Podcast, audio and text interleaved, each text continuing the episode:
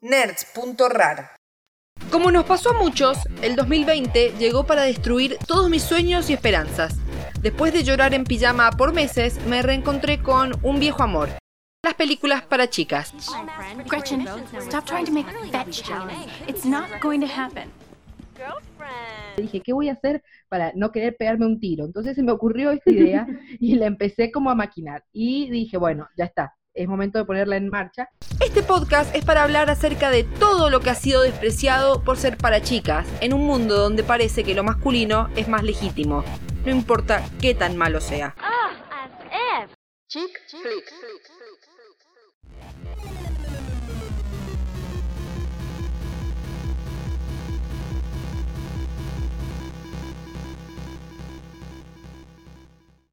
Bienvenidos a un nuevo episodio de Nerds.rar. Eh, hoy estamos con Sole Venecio de Nerdulias y otros como un millón de proyectos. ¿Cómo estás, Sole? Hola, ¿cómo va? ¿Todo bien? Todo lindo. Muchas gracias por participar. No, un placer. Muchísimas gracias por invitarme. Bueno, hoy vamos a estar hablando de Gilmore Girls. Gilmore Girls es una serie muy particular, no tiene muchas cuestiones, digamos, que la diferencian quizás de las series que pareciera, que, que, salían en la época y con las cuales a veces, a primera vista, las podríamos identificar, ¿no? Porque yo, antes de, de, ver Gilmore Girls, la relacionaba, por ejemplo, con Gossip Girl, con One Tree Hill, y me parece que, digamos, como el, el ambiente, el espíritu es muy distinto, ¿no? ¿Qué te parece a vos? Sí, yo creo que, a ver, pensando que es una ficción que estrenó en el 2000, que parece ayer, pero fue hace 20 años, y que la televisión cambió muchísimo, ¿no? Yo no sé cuántos años tenés vos, pero yo no me, no me cueso en el primer hervor, y es un momento en el cual disfrutábamos de la televisión de aire, que todas las semanas estábamos esperando ahí el episodio, que si te lo perdías porque te olvidabas, porque esas cosas pasaban, no había chance, tenías que esperar a la repetición, tenías que esperar a la suerte de encontrar el librito para encontrar en qué momento se repetía ese episodio o directamente saltearlo y tener que ir a la semana siguiente.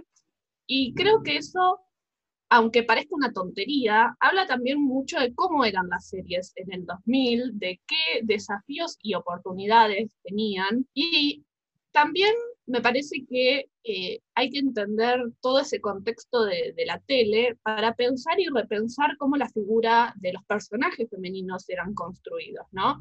Y ahí creo que es donde Gilmore Girls realmente sale ganando y realmente trae un tipo de relación y un tipo de propuesta que eh, marca la diferencia y por ahí marca también la diferencia con algunas series que vos mencionabas antes o también Malcolm the Middle, que también es del 2000, y otras tantísimas que la lista es enorme, ¿no? Totalmente. Bueno, justamente este tema que vos mencionás es muy particular con Gilmore Girls, porque la forma en la que se consumía en su momento y la forma en la que se consume hoy la televisión, en la historia de Gilmore Girls ha impactado muchísimo, ¿no? Porque Gilmore Girls, como que bueno, fue una serie que en los 2000 se vio y se vio mucho, pero tuvo este fenómeno particular que es que a partir de que eh, está en Netflix, hay como una especie de, nuevo boom de la serie, ¿no? O sea, empieza a haber eh, convenciones específicas de Gilmore Girls que empiezan a darse ya a partir de los 2014, 15, que no es que habían salido con la serie. Y obviamente ahí entra en, en juego el tema del revival del que probablemente estaremos hablando, eh, no sé si bien, realmente en un rato.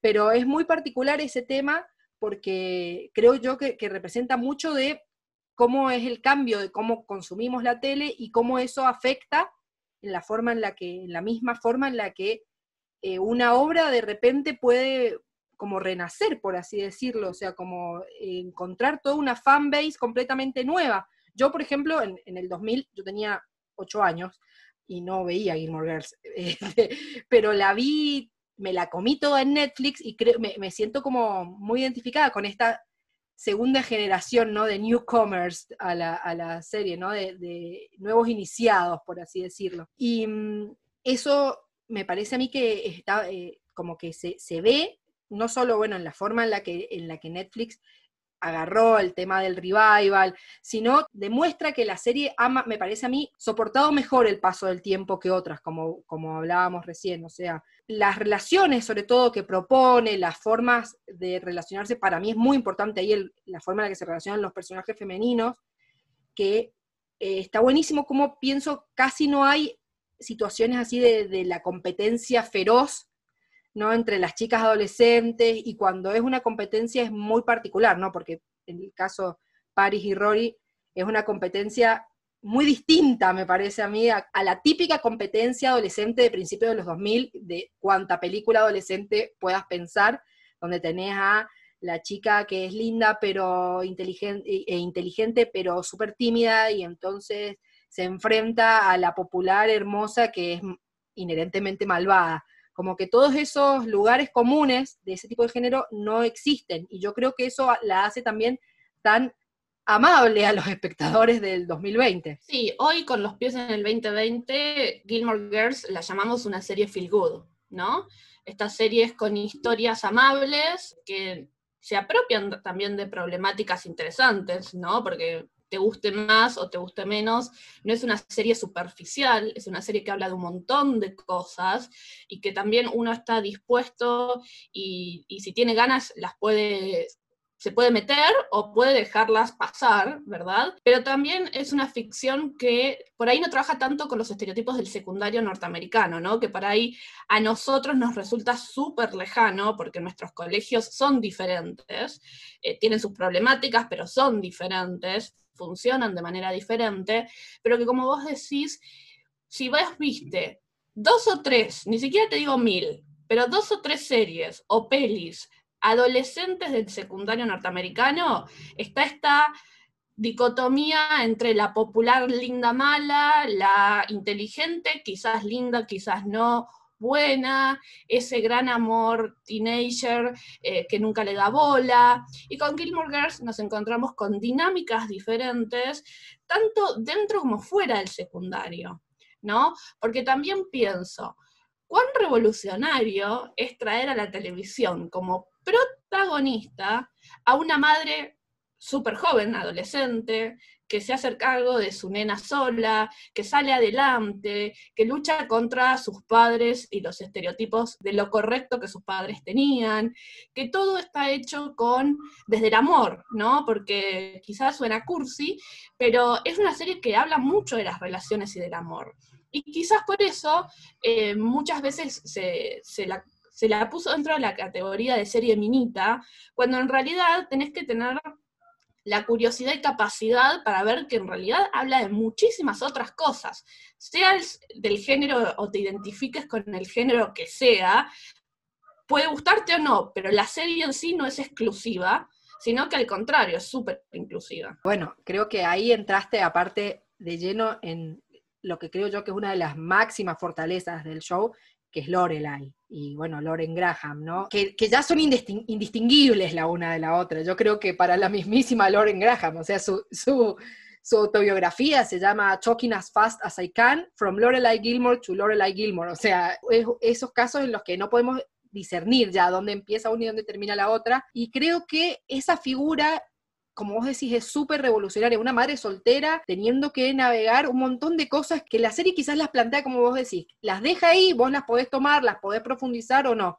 El caso de su relación con Christopher, el padre de Rory, justamente ayer lo estaba discutiendo con, con una amiga sobre esta cosa del papá de fin de semana, ¿no? El papá que aparece y, desaparece de forma constante, digamos, y cómo cuando aparece siempre parece tan cool y tan, eh, aparece en una moto ahí, súper divino, re lindo. Me parece a mí que desde todo eso nos, plantea situaciones las, desde las que podemos discutir, sin, digamos, meterse de lleno en, esas ideas, sino como diciendo, bueno, estos son cosas, son elementos que, que componen también a la misma personalidad de Lorelai, que tienen que ver con su desarrollo como personaje, que tienen que ver con lo que le va a pasar, con las decisiones que ha tomado, por supuesto, pero sin volverse nunca densa, dramática ni nada, simplemente lo presenta. Y como muchas otras ficciones que, que se le llaman, viste, derivativas, o sea, que nos permiten como derivar temas, como sacar cosas que no están ahí, pero utilizarlas, digamos, como basamento desde el cual iniciar una discusión,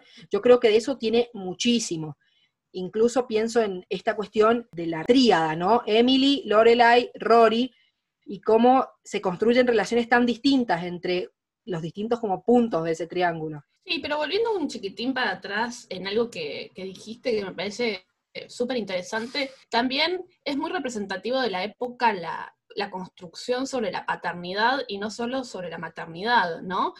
Y en ese sentido sí fue mucho más tradicional. Padres separados, madre eh, se queda con la custodia de, de, la hija, padre solo fines de semana, ¿no?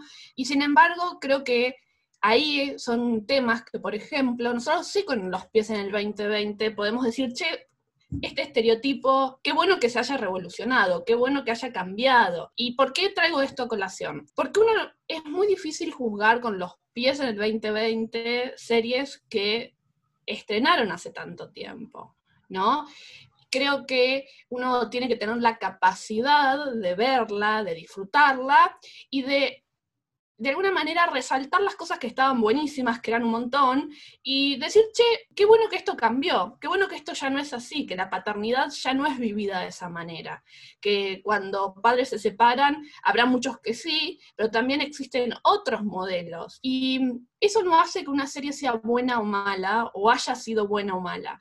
Eso hace una serie representante de su época, representante de cierto sentido común y cultura común, y también hace que eh, se, le permita a una serie envejecer, ¿no? Y como decís vos, yo creo que Gilmore Girls es una serie que envejeció muy bien por toda la visión súper moderna y revolucionaria que tenía, adelantada en muchos sentidos en su época, y obviamente tiene otros sentidos y otras, otros puntos, mejor dicho, que quizás, bueno, fue más tradicionalista. Y siguiendo con lo que vos estabas diciendo, creo que el gran fuerte en líneas generales de Gilmore Girls tiene que ver con las relaciones, las relaciones de amistad, de noviazgo, maternales y paternales. El fuerte definitivamente es el concepto de relación y de cómo uno se relaciona.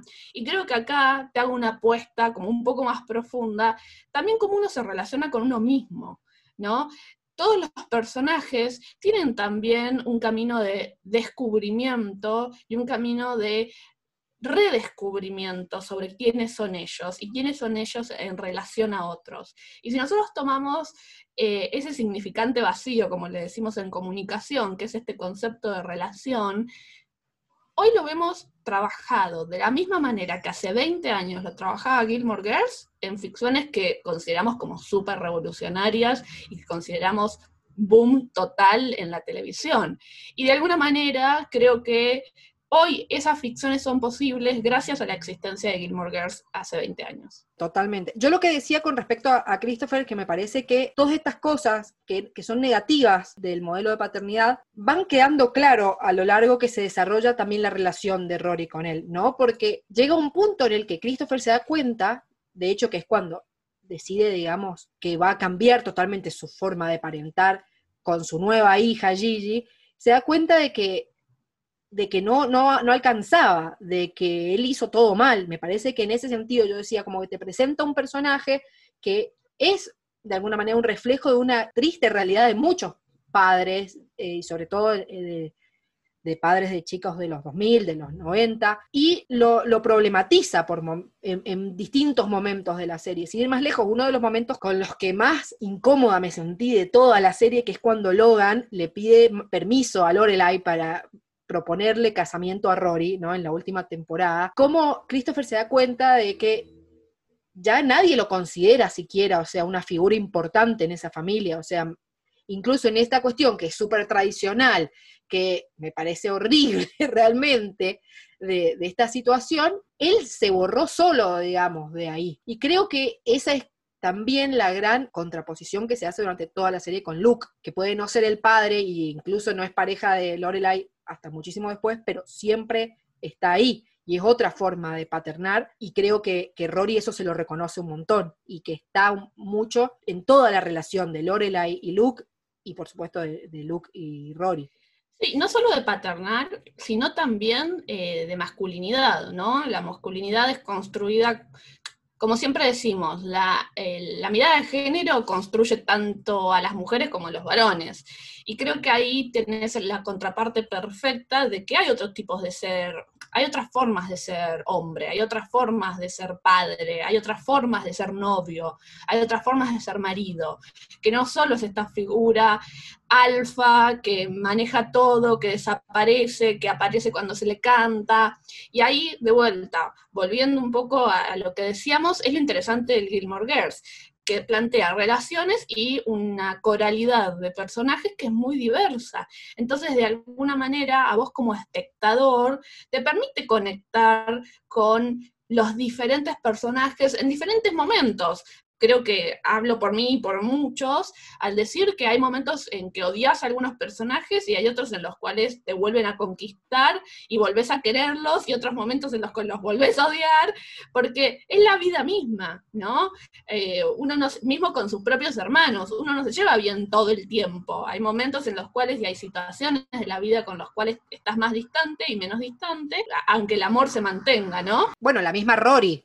Rory creo que es un personaje con el que deambulás mucho, digamos, porque ella también te muestra esa, esa experiencia de, de crecer, ¿no? De ir evolucionando, que es uno de los personajes que más la vemos también chocarse contra la vida completamente distinta de lo que ella esperaba y mandársela más de una vez, digamos, eh, en ese proceso. Ir, como vos bien decís, descubriéndose y relacionándose con ella misma desde pasar de ser la chica, no sé, prodigio, que podía conseguirlo todo porque era, era aplicada y era inteligente, a que la vida real es muchísimo más que eso y a que las relaciones interpersonales son mucho más que eso y tienen mucha menos lógica eh, y mucho menos de un camino trazado para seguir, sino que realmente tenés que irte descubriendo en esa realidad. Y creo que Rory es uno de esos personajes que, qué sé yo, hay toda la temporada en la que está peleada con Lorelai, por dar un ejemplo, realmente es muy difícil. Será que yo ya la vi bastante más grande, digamos, ya habré tenido, no sé, 26, 25 años, y me, me daba una cosa de decir, pero si es tan obvia la situación. Pero también me imaginaba, porque me ha pasado de ver películas que vi de adolescente y me sentía tan identificada con el personaje principal y verla de grande y decir, pero ¿qué estás ha- haciendo? Que muy probablemente también para una chica eh, en esa edad, también te, te mostraba que, bueno, vos podés ser Rory Gilmore, que aparentemente, no sé, es el sumum de la, de la perfección en, cier- en un punto de la serie, y también mandártela y también fracasar, y es completamente normal que no todo te salga bien. Y eso está muy bueno porque no es que le sale mal muchas de las cosas porque hay alguien malo detrás, porque, el, no sé, el, eh, eh, hay un villano, sino porque así es la vida. A veces la primera cosa que te, no sé, te querés meter tu primer trabajo y te sale para el culo, o, no sabes navegar las relaciones eh, afectivas, presentarte como vos mismo, podés hacerlo todo bien y no, no necesariamente va a salir todo como lo esperabas. Y yo creo que eso es algo que representa mucho Rory el y también el crecimiento personal, creo que más que cualquier otro personaje. Sí, te escucho, te escucho hablar y me río. Yo unos cuantos más años más grande que vos. Y pienso que eso te pasa hasta el día de, tu muerte, ¿no? Que empezás pensando, empezás mirando personajes con los cuales te sentís identificada de adolescente. La última vez que hice rewatch me empecé a sentir identificada con el rol de madre y andas a ver, quizás en algún momento me siento identificada con el rol de abuela, espero que no por muchos años, pero el hecho que una serie de ficción de Estados Unidos logre que una persona de Argentina, yo particularmente crecí en un pueblo, de un pueblo de la provincia de Buenos Aires, se siente identificada o siente una conexión con ese personaje, una conexión humana, decir, che, yo pasé por algo similar, a mí me parece maravilloso, me parece fantástico, me parece brillante y, y, y que significa o demuestra lo bien que están escritos esos guiones, lo universal que al final terminamos siendo todos. ¿No?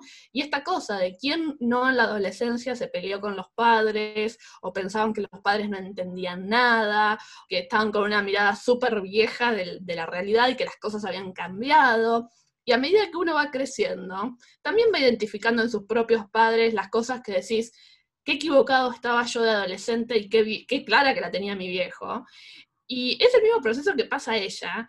Y de vuelta, el hecho de poder tener esa conexión con los personajes, sea la edad en la cual la mires, ¿no? Porque con una coralidad tan grande hay personajes de todo tipo y edad, de vuelta, habla de guiones muy ricos, habla de una mirada de su creadora muy innovadora y habla de la necesidad también de romper con el estereotipo de las series feel good como series minita o como series eh, livianas, porque creo que no hay nada más pesado que la vida misma. Bueno, con esto que vos decís de, de esta especie como de atemporalidad que pueden tener las producciones que están, yo lo diría como bien hechas, bien pensadas. Justamente hace un par de meses leí un libro de Anne Boyd Ryu que habla sobre el legado de eh, Mujercitas, ¿no? El libro de, de Luisa May Alcott. Y su último capítulo está buenísimo porque habla sobre cómo algunos elementos del libro Mujercitas y de los personajes permanecen en la cultura pop, en las películas, en la conformación de principalmente estas producciones que están destinadas a mujeres. Y el título del capítulo es Ser como Rory, pero mejor. Y habla sobre cómo el personaje de Joe March, de alguna manera encuentra una modernización en Rory Gilmore, ¿no? Esta chica que todo lo que quiere es leer y, ser escritora, y eso es lo más importante, más allá de los devaneos amorosos que pueda pasar en el medio, y cómo entonces de alguna manera estos personajes que se vuelven ya parte del imaginario popular, del imaginario cultural de todos, se van como reapareciendo en distintas obras. Y bueno, obviamente la autora lo que habla es de cómo para la generación de su hija, ver Gilmore Girls había significado de repente encontrar toda otra nueva figura de role model, por así decirlo, ¿no? Personaje, persona a quien seguir, en Rory, pero a su vez como la serie te invitaba a notar cuáles eran sus errores, cuáles eran sus defectos y por eso mejorar. Y ella misma, dando conferencias en distintas universidades y secundarias de los Estados Unidos, se había encontrado con un montón de chicas que decían lo mismo, como que de alguna manera se habían sentido identificadas con Rory y cómo las había llevado a sentirse menos mal con su personalidad más retraída, más intelectual, si se quiere, y a fijarse metas, por así decirlo, como, como viste, nosotros lo vemos a Rory todo el tiempo, su, sueño es ser Cristiana Mampur, esta cronista, y, ella no tiene miedo ni vergüenza de decir que su sueño es así de grande, ¿no? Así un sueño realmente que a muchos, de hecho, el mismo director de la escuela, cuando ella se lo dice, se, se le caga de risa, por así decirlo, porque primero es inusual y después es ambicioso eso me había, me choqueó mucho porque realmente jamás había hecho esa, esa relación. Bueno, después seguía obviamente hablando sobre cómo esta estructura de chicas muy diversas, viviendo aventuras juntas, prácticamente se repite en cientos de, producciones. Pero esta relación con Rory me gustó muchísimo. Porque también, como que de alguna manera, Joe March es el personaje en Mujercitas que creo que más le habla a la mayoría de las chicas modernas, más que ninguno, quizás. Entonces, ver cómo hay cierta eh, atemporalidad de, de personajes que los vemos repetirse una y otra vez, pero de maneras modernizadas. Sí, y el valor y la importancia de la representación en las series, ¿no?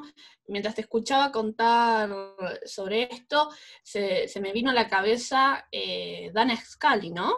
Que hace unos años se identificó como fenómeno eh, el hecho que había un porcentaje, como si yo dijera, el 60% de las científicas actuales de Estados Unidos habían visto en ella un modelo a seguir y era lo que las había decidido estudiar ciencias. Entonces ahí vuelvo a algo que particularmente yo analizo mucho, que es el fenómeno y la importancia más que fenómeno de la representación, de cómo nosotros construimos mujeres, de cómo nosotros construimos eh, personajes adolescentes, de cómo construimos la femineidad, de cómo se construye la adolescencia, ¿no?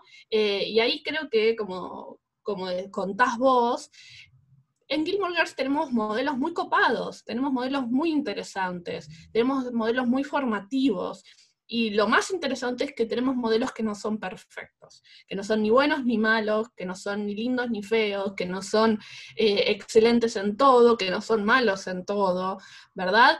Lo, lo hablábamos al principio, cuando uno piensa en la estructura tradicional de una serie o película adolescente, tenemos la linda mala, tenemos la linda tímida y muy inteligente, tenemos el chico rockerito y supuestamente malo, tenemos el chico popular. Los estereotipos son tan formados y armados y también tan faltos de realidad, ¿no?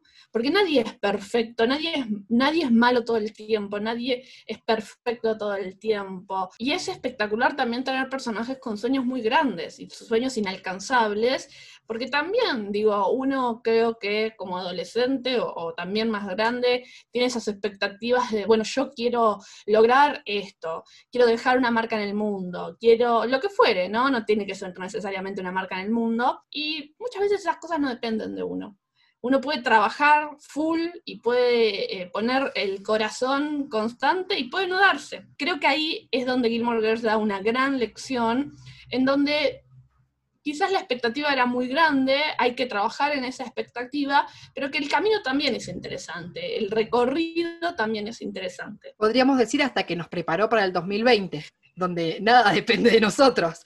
Sí, tal cual. Sí, si es un año en el cual, si hay un año en el cual todos aprendimos que, que nada depende de nosotros es esto. La realidad creo que, que, nos excede en un montón de momentos y eso está claro en, en muchos puntos, ¿no? O sea, yo pienso, por ejemplo, eh, un capítulo que me, no sé, como que me, pensándolo en retrospectiva, me pone mal, que es cuando Lorelai eh, ha armado todo para su boda y dice, todo fue saliendo perfecto, porque conseguí la fecha para el lugar y después encontré el vestido y estaba en rebaja y todos pueden ir a la fiesta ese día y no sé qué. Y vos en paralelo a eso has ido viendo cómo de repente Luke descubre que tiene esta hija, qué sé yo, y cómo todo, sabes, no sé si sabes mientras lo ves, pero pensándolo en retrospectiva ya lo sabes, que se va a desmoronar, que todo eso que salió perfecto, salió como por un tubo, está totalmente supeditado a cosas que estaban completamente fuera de, de su control.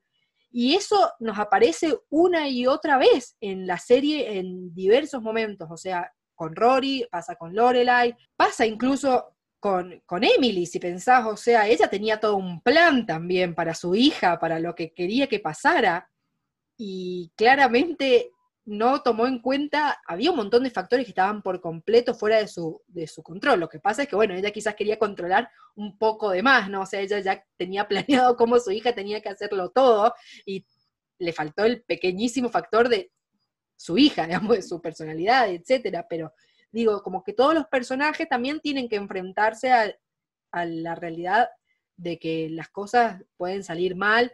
Eh, bueno, también todo el, devenir del, del, Dragonfly Inn, ¿no? Del, del, hotel, la posada, es toda una línea de intentarlo y que salga mal, eh, tratar de comprar lo que no se puede, después cuando por fin lo podés comprar, de repente tenés que pagar la universidad de tu hija, y así una y otra vez, más allá de que un poco funcionan sabemos muchas de esas cosas como una especie de como plot device, digamos, ¿no? Para porque ella necesita tener que no puede comprar el hotel, entonces tiene que porque tiene que pagar la universidad y en realidad es una forma de permitirnos que sigan existiendo las cenas de los viernes, que no pueda pagarle a los padres, etcétera. Pero a su vez también es como esto de, de seguirlo intentando una y otra vez y de, bueno, a veces tenés que, que acoplarte a, a las cosas como son incluso Paris, pienso, Paris cuando no entra a Harvard y tiene como que replantearse toda su vida, después el padre resulta ser un em, eh, estafador, se queda sin plata, o sea, son todos personajes que se caen y se levantan una y otra vez. Sí, que de vuelta uno no tiene un padre estafador, pero sin duda puede relacionarse con eh, diferentes crisis, con diferentes momentos, con diferentes altos y bajos que tiene la vida misma. Y en ese sentido yo creo que eh, la creadora, Amy Sherman Paladino, es muy buena haciendo esto, ¿no? Porque con su serie, Mrs. Maisel, también logra esto desde otra perspectiva y más allá de que podemos, eh, deberíamos llevar a terapia el, el tema de por qué le gustan los personajes femeninos que hablan tanto y tan rápido, pero superando eso, digo, tiene esta cosa de tener una mirada particular sobre la vida y tratar de llevar eso a sus ficciones. Y eso logra definitivamente una conexión muy emotiva con los espectadores y con sus personajes. En, el caso de, de Maisel es también muy interesante cómo las similitudes en realidad ahí con incluso los personajes masculinos, yo por ahí los encuentro un poco similares, Joel, Christopher, ahí como que, como eh, utiliza elementos similares, pero los cambia de, contexto, los hace tomar decisiones diferentes y genera, yo creo, conexiones similares. Cuando hablamos de las masculinidades más temprano, yo pensaba también, por ejemplo, en el caso de Luke, como vos decís, te presenta otro tipo de masculinidad, pero tampoco es una, otro tipo que está, digamos, estereotipado. No es que es un tipo que está ahí y es un tipo sensible, por ejemplo. Es ahí parco, es ahí como que no sabe bien cómo hablar de las cosas, cómo expresar lo que le pasa. Gran parte de todos sus problemas, desde que no sabe cómo salir con Lorelai hasta cómo decirle que tiene una hija y etcétera, o cómo relacionarse con su sobrino Jess, vienen de la clásica imposibilidad masculina de ser vulnerable, digamos. Y hasta el último momento él va a estar mostrando su afecto en actos, digamos, hasta anónimos. Digo, pienso en el último capítulo, donde todo el pueblo arma una fiesta para Rory y él no, se anima a decirle, o sea, no, no puede decirle, no sé por qué, o sea, es como está esta imposibilidad masculina frente a los sentimientos y entonces lo que hace es organizar él toda una una fiesta y le dice, yo lo único que quiero es que vos seas feliz, pero no, ¿cómo ese es el, recién el momento en el cual él puede como enfrentarse a algún tipo, a, algo que siente, porque durante toda la serie lo vemos manifestarlo por otros modos, o sea, es un personaje muy presente, es un tipo eh, afectuoso desde sus, desde sus actos, pero que trae esta cruz de la masculinidad, por así decirlo, de ser incapaz de, de procesar su vulnerabilidad. Sí, que de vuelta, eh, no dejemos de pensar que Gilmore Girls es una serie del 2000. Digamos, todo lo que es la revolución feminista, el movimiento Ni Una Menos, el movimiento Me Too, particularmente hablando de Estados Unidos, y cada una de sus versiones en todos los países del mundo, hicieron que todos, mujeres y varones, repensáramos un montón de cosas, repensáramos nuestras relaciones, nuestra, nuestras ideas. Entonces, ahí es donde digo, no podemos juzgar con todo lo que hoy nosotros aprendimos una serie del 2000, sino lo que podemos hacer es revisionarla y entender qué cosas estuvieron buenas y qué cosas, bueno, ya no funcionan. Y yo creo que con Gilmore Girls los personajes masculinos por ahí eh, es una de las posibles críticas que les hacemos, pero que son personajes masculinos muy del 2000. Son personajes masculinos muy... Eh, em, entran en la categoría bien del el estereotipo de hombre. Eh, y como decís vos, dentro de eso y mirándolo desde, con perspectiva, aún así son personajes con capas, son personajes con eh, búsquedas, son personajes humanos. Eh, sí, tenemos esta cosa del macho que eh, no puede demostrar sus sentimientos, o si los demuestra es un sensible. pero bueno, de vuelta, la televisión y cualquier producto cultural es representante de su época y Gilmore Girls y ninguna otra serie está exenta de eso. Digo, en 30 años vamos a ver Breaking Bad, una de las mejores series de la historia de la televisión, y también vamos a ver estereotipos de cosas que no están buenas. De hecho, pensando en eso, Breaking Bad, cuando estrenó, todo el mundo tiene un odio total a la mujer de Walter White, que hoy hubiese sido impensado, ¿no? Hoy ese odio, la actriz misma contó todo lo que le afectaban las cartas de odio que le llegaban, los mensajes de odio, que pasó medio como una depresión por eso. Hoy el personaje de Ozark, que es muy similar, no sufrió ese odio. No sufrió ni loco ese odio. Igual me parece que, es muy interesante porque en realidad el, cuestionamiento de las masculinidades es algo que ha venido, que, que todavía está muy presente y todavía está costando mucho más, creo yo, que el cuestionamiento de la representación de los personajes femeninos. Como que un poco ha sido como un coletazo, por así decirlo, del de, movimiento feminista, eh, toda esta cuestión de repensar la mujer que está llevándonos a repensar a los hombres, a los personajes masculinos. Y en el caso de, este, de esta cuestión, ¿no? De, los hombres y su dificultad ante la vulnerabilidad, es algo que aún hoy vemos en, muchas, en muchas series. Pienso, o sea, eh, no sé, DC Sass, por ejemplo, tenés personajes masculinos a los cuales les cuesta muchísimo salirse por ahí de, ese rol. Yo creo que ahí en DC Sass se discute muchísimo y a propósito creo que lo se hace de poner esta, este, estos elementos en discusión o lo ponemos para demostrar que, está mal, ¿no? Al fin y al cabo, que sé Jack o, Kevin o Randall, cualquiera de los tres en DC Sass, son personajes que tienen un momento en el cual tienen que, romper con eso, porque con ese problema, con, la vulnerabilidad, con la figura masculina, con lo que entienden que debe ser la masculinidad.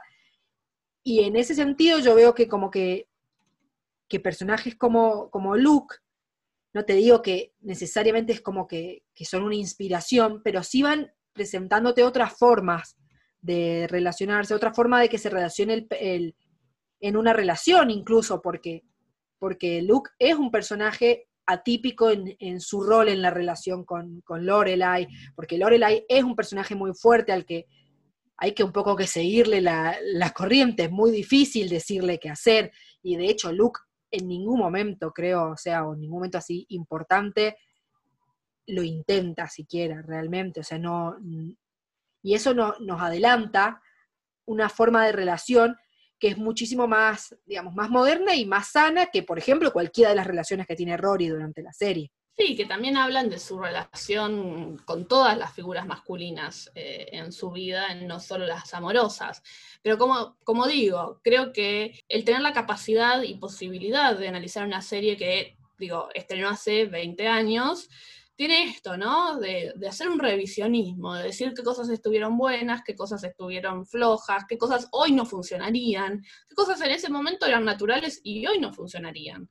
Entonces ahí me parece que un poco lo, lo que decíamos antes, eh, gracias a Gilmore Girls, hoy tenemos otras ficciones y abrió una puerta para tener otro tipo de ficciones y fue un puntapié para, para que eso funcionara. Y después el espectador, si se conecta o no se conecta con una serie, no tiene que ver con el género que sienta que lo representa. ¿Sí? No tiene que ver con con eso o, con un estilo de vida. Tiene que ver con que hay historias que nos llegan, hay historias que no, que más allá de la posibilidad de disfrutar de un fandom, la experiencia de una serie es súper individual, es súper individual. De hecho, mismo, digo, todos los que miramos series con nuestras parejas, eh, nos hemos encontrado, yo mil veces por lo menos, series que mi novio le encantan y dicen esto está buenísimo, y series que, que yo lo miro y digo, esta porquería te gusta, no puedo entender, y estamos los dos mirándolo juntos en el mismo momento, pero con perspectivas diferentes y con perspectivas totalmente diversas e historias de vida totalmente diversas, porque más allá de la relación que tengas, uno es un producto cultural también, uno es producto de la educación de su casa, de los libros que leyó, de las películas que miró, del momento en la vida en la cual estés, ¿no? Entonces, yo sí creo que así como luchamos contra el concepto de guilty pleasure, porque no hay nada que si te da placer debería ser culposo, también tenemos que luchar o, trabajar todos en, en esto de decir, ¿por qué una serie como DC Sass sería una serie minita? Si la están disfrutando todo el mundo. Yo tengo tantos amigos como amigas que la están mirando y que moquean eh, a full con, con, diferentes momentos quizás, eh, o que les gustan diferentes cosas, pero a mí me parece, y, como lección casi de vida, creo yo, que uno no puede cerrarse a ninguna ficción eh, en cualquiera de sus formatos solo por un género y no, hablo del género eh, desde nuestro lado, sino del género de la ficción, ¿no? Eh, hoy a Gilmore Girls lo, lo consideraríamos una serie feel good y un dramedy, ¿no? El concepto de dramedy es súper moderno, en ese momento no se lo identificaba como dramedy. ¿Y cuántos dramedies hay que realmente, digo, no, no estás pensando en que es una serie para minitas? Bueno, creo que eh, la capacidad de revisionar y revisitar Gilmore Girls con una mirada mucho más abierta es una posibilidad y es una posibilidad muy interesante de, tener. Estas series, como Gilmore Girls, o bueno, This Is el hecho de que las veamos personas con distintos backgrounds, distintos identidad de género, distinto eh, identidad racial, etcétera, como que es, es, necesario para las discusiones que se dan en torno a la serie.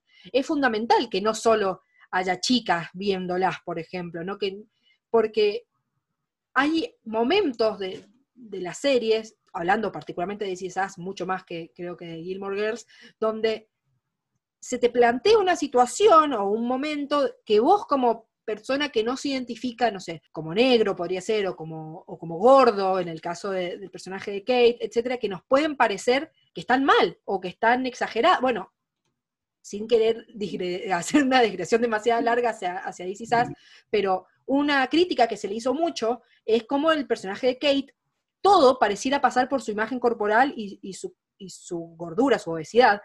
Y el, uno de los guionistas dice, una de, mis principales fuentes de inspiración es mi hermana, que es obesa, y ella me dice, para mí todo pasa alrededor, tiene que ver con esto. Y es como, como si discutiéramos, no, lo que pasa es que para tal personaje negro todo pasa por ser negro. Y en realidad es así, o sea, porque está atravesado por esa realidad.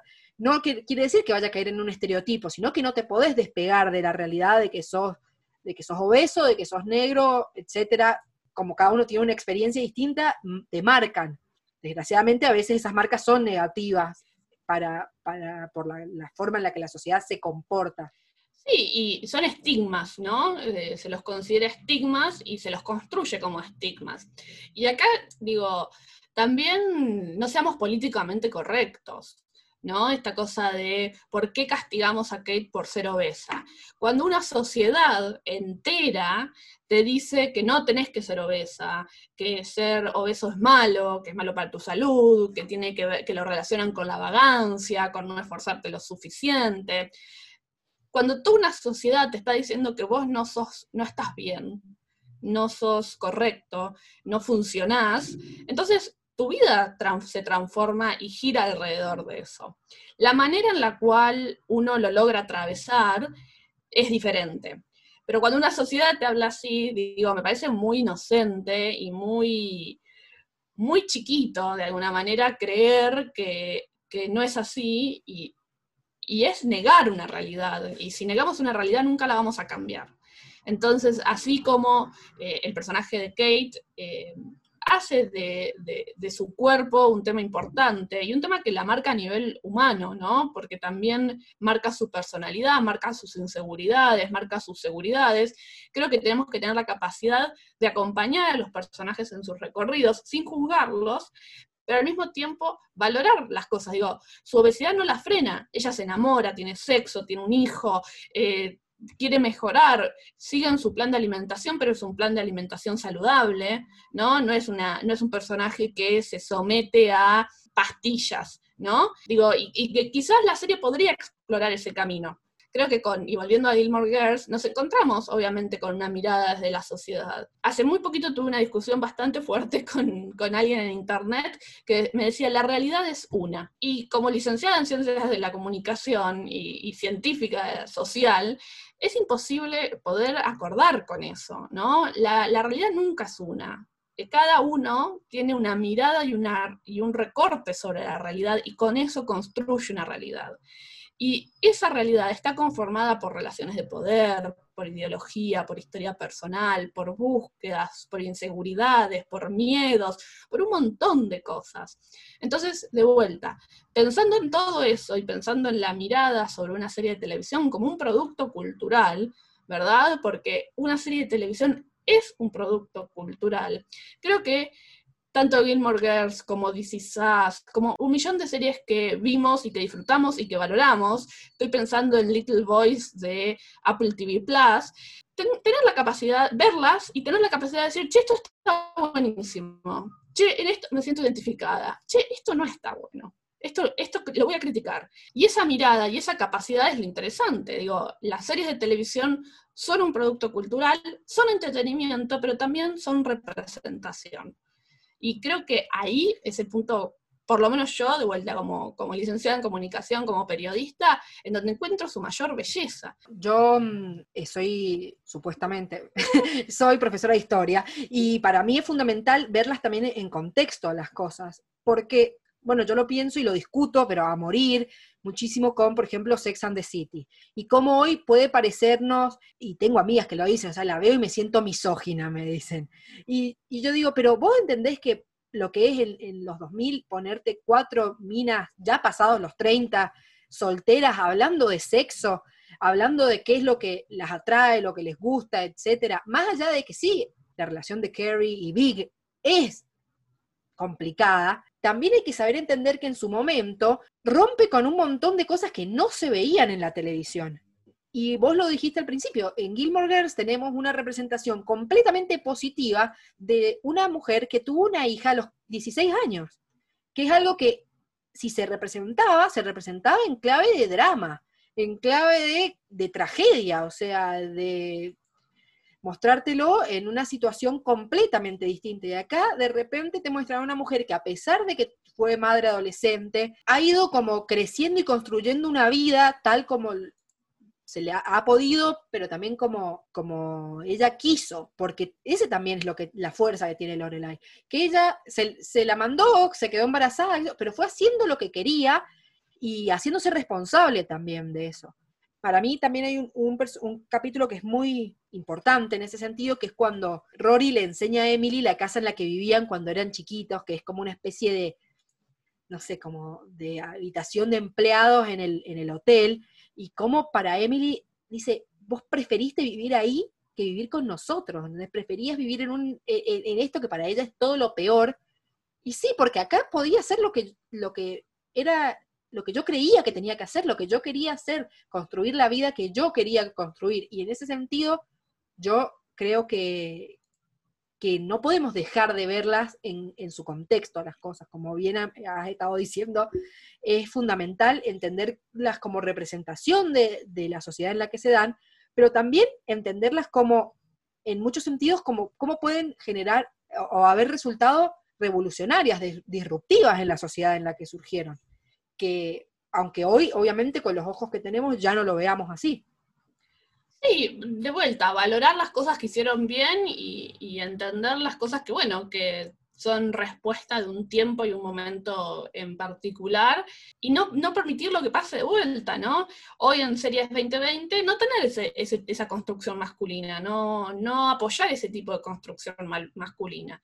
Creo que todo puede ser una gran lección y todo puede ser algo interesante para aprender y debatir. Y si ya se abre el debate, creo que hay una batalla ganada. Bueno, y como cerrando, ¿no? Estuvimos hablando de todas estas cosas que están y que hoy, viéndolas desde hoy, no se, no se, no quisiéramos seguir repitiendo. ¿No te, te parece que puede ser que parte de, eso haya tenido que ver con la decepción, podríamos decir, que gran parte de, de los espectadores tuvieron con el, con el revival? Creo que es muy difícil traer y revivir una serie del 2000 al 2020. Son muy pocas las ficciones que son exitosas en los revivals. De hecho, hasta de X-Files. De X-Files había muchos, muchos, muchos fanáticos muy desilusionados, porque también es difícil con ficciones que respondían a un tiempo ayornarse y, traerlas a la actualidad, ¿no? Creo que el mayor punto, por ponerlo de alguna manera, tiene que ver con la historia. Quizás la historia no, no se sostenía por sí misma, eh, no justificaba un regreso. No me gusta mucho hablar de necesario cuando hablo de series, pero es esta cosa de si no había una historia detrás, si no había una intención, una búsqueda real. ¿Tendría que haber vuelto o nos tendríamos que haber quedado con las búsquedas y lo que nos dejó la serie? Y te voy con un ejemplo como muy tonto que tiene que ver con la peli de Downton, de Downton Abbey. Si vos ves la peli de Downton Abbey, no hay historia. Directamente, no hay historia detrás. Y mi sensación con el revival de, Gilmore Girls es que respondió más a una necesidad comercial, a una necesidad de esta melancolía televisiva que en los últimos dos o tres años se vivió y que de verdad quizás eh, hubiese sido mucho mejor dejarla en lo alto, aunque, digamos, no es que la serie termine en lo alto, antes que traerla de vuelta con una historia tan flaca. Sí, mismo pasó con las películas de Sex and the City, ponele.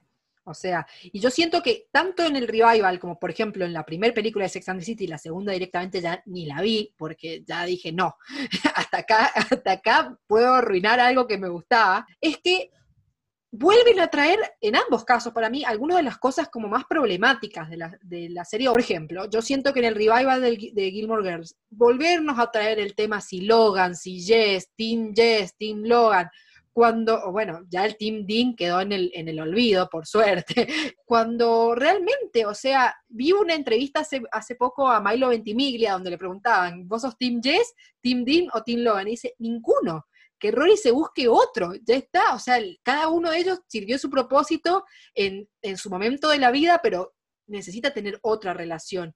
Y yo creo que, por ejemplo, ese es un elemento de los que yo más he visto criticados, porque la relación que tiene Rory con Logan 10 años después, 15 años después, es una repetición, por así decirlo, de, de errores que ella ya cometió. Y yo también lo pienso con Paris, por ejemplo, con uno de mis personajes favoritos, te diría, creo que después de Lorelai es mi segundo personaje favorito, Paris, cómo pareciera que fue llevada a un, al extremo de la caricatura y a que todo el crecimiento que ha- había hecho por, por la serie, digamos, sobre todo en su desarrollo en la universidad, etcétera, como que se volvió a, a la Paris súper estereotipada. Y eso creo yo que es como, como vos bien decís, porque tiene que ver con esta búsqueda de la nostalgia. Entonces volvamos a los personajes en su momento, digamos, más icónico, por así decirlo, en su momento más característico, y como que no termina ya de, de- de conectar con el espectador en ese sentido. O qué sé yo, Lorelai y Luke todavía en, en el mismo tipo de problemas. Como que yo siento que también hay una realidad que es que Amy Sherman Paladino se quedó con las ganas de hacer la última temporada y de darle el final que ella le quería dar y medio que no, ya no golpea igual el final ahora que como ella hubiese querido que terminase en su momento. O sea, que Rory vaya a ser madre soltera a los 30 años, creo que ya no choquea a nadie. Eh, o sea, no solo porque la sociedad es distinta, sino porque aún en aquel entonces ah, no es lo mismo que, que, que ocurriese ahí nomás, digamos. Y son todos como, como que creo que hay una nostalgia misma en la misma, en la misma autora. Sí, y de vuelta, voy a esto de no tener una historia fuerte, ¿no? Porque si vos, tuvieses una historia fuerte, por ahí mismo la presentabas ya con el hijo, o lo que fuere, no sé. Creo que al no tener una historia fuerte y por ahí al usar viejos borradores de guiones que no se usaron, terminó ahí eh, siendo demasiado flaco, siendo demasiada, la vuelta sin tener mucho sentido. Mismo la estructura en la cual se eligió contar era rara, era un poco confusa.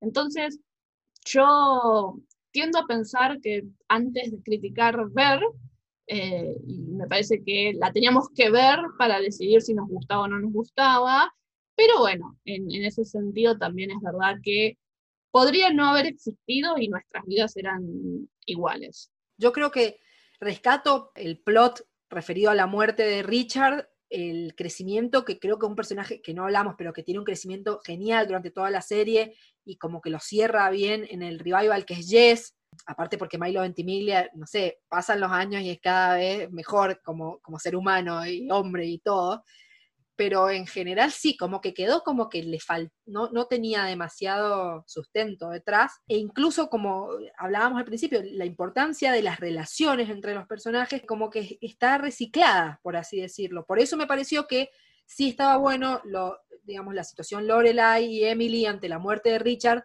porque sí presenta algo que durante la serie un montón de veces, de hecho, se amagó, porque Richard se está por morir como cinco veces a lo largo de la serie, y permite que incluso Lorelai cree una nueva relación con su padre post-mortem, por así decirlo, o sea, como animándose a, a, recordar también otros, otros momentos de su paternidad que mientras vivía prácticamente no, no revisitó. Sí, estoy tratando de pensar eh, qué me hubiese gustado que pasara, ¿no?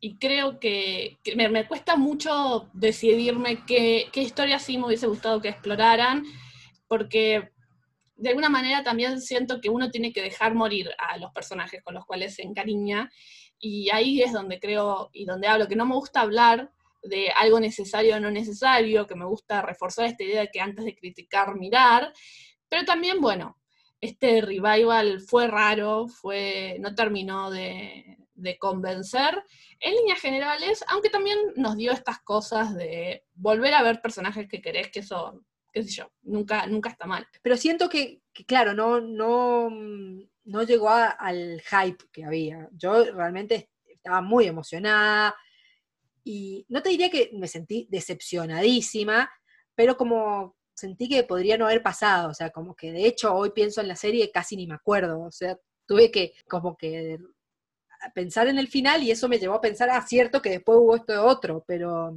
como que no le suma. No, no, definitivamente no, no le suma y, y también está bueno ser capaz de decir, bueno, che, esta serie que me encanta, esto que hicieron no está bueno, no lo hubiese traído de vuelta, lo que fuere, pero también está bueno eso, digo, como fan, como espectador y también esto de que en Nerdulias y en Fuera de Serie lo hablamos mucho, que uno como espectador también crece. ¿No? No es lo mismo tener 16 y estar viendo Buffy, La Casa de Vampiros y dos series más, eh, y después meterte con Gilmore Girls, a ya eh, tener un calendario de estrenos de ver 40 episodios por semana. Entonces ahí es donde creo que también uno como espectador va madurando, uno como espectador va creciendo y teniendo otras búsquedas, eh, y ahí es donde pienso, no sé, como una chica de 16 hoy ve Gilmore Girls y después por ahí ve el revival, y qué siente, yo con 33 no me siento, o sea, me siento en una etapa totalmente diferente y en donde creo que tuve grandes lecciones de vida, eh, al igual que los personajes, pero que no, no, no, sé si termina de funcionar esa aura tan inocente que a veces Gilmore Girls tenía, o la manera en tratar este dramedy, ¿no? Hoy nos encontramos con dramedies más profundos, más, livianos y, en el concepto de dramedy, pero con otra mirada sobre, sobre el drama o sobre las partes del drama. Y ahí es donde, donde quizás el revival quedó como desfasado en el tiempo.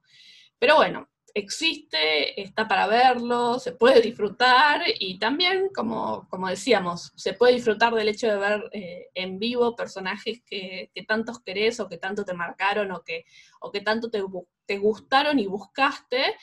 Y nada, agarrar el pochoclo y disfrutarlo, que tampoco está mal eh, tener una serie pochoclera para, para ver y no pensar en nada más. Totalmente. Bueno, Sole, muchísimas gracias por por venir, bueno, por venir este Zoom. eh, ¿dónde, ¿Dónde te, pueden, te podemos encontrar? O dónde no, porque no sé dónde no. Me encuentran en todas las redes sociales como arroba solevenecio y como, como contábamos al principio, tengo un podcast que se llama Nerdulias, en donde analizamos diferentes fenómenos y series de televisión. Y bueno, si me siguen en redes van a ver... Eh, los diferentes podcasts, sitios y, demás cosas que, que, vengo haciendo hace un buen tiempo. Estuviste escuchando Chick Flick. Chick Flick forma parte de Nerds.rar, una serie de podcasts de los nerds que heredarán la Tierra. Podés encontrarnos en Spotify, Evox y todas las redes de podcast, además de Facebook, Instagram y Twitter. Chick Flick está producido y conducido por Angélica Jiménez junto con el equipo de Los Nerds Heredarán la Tierra. La música es de Winnie Winnie.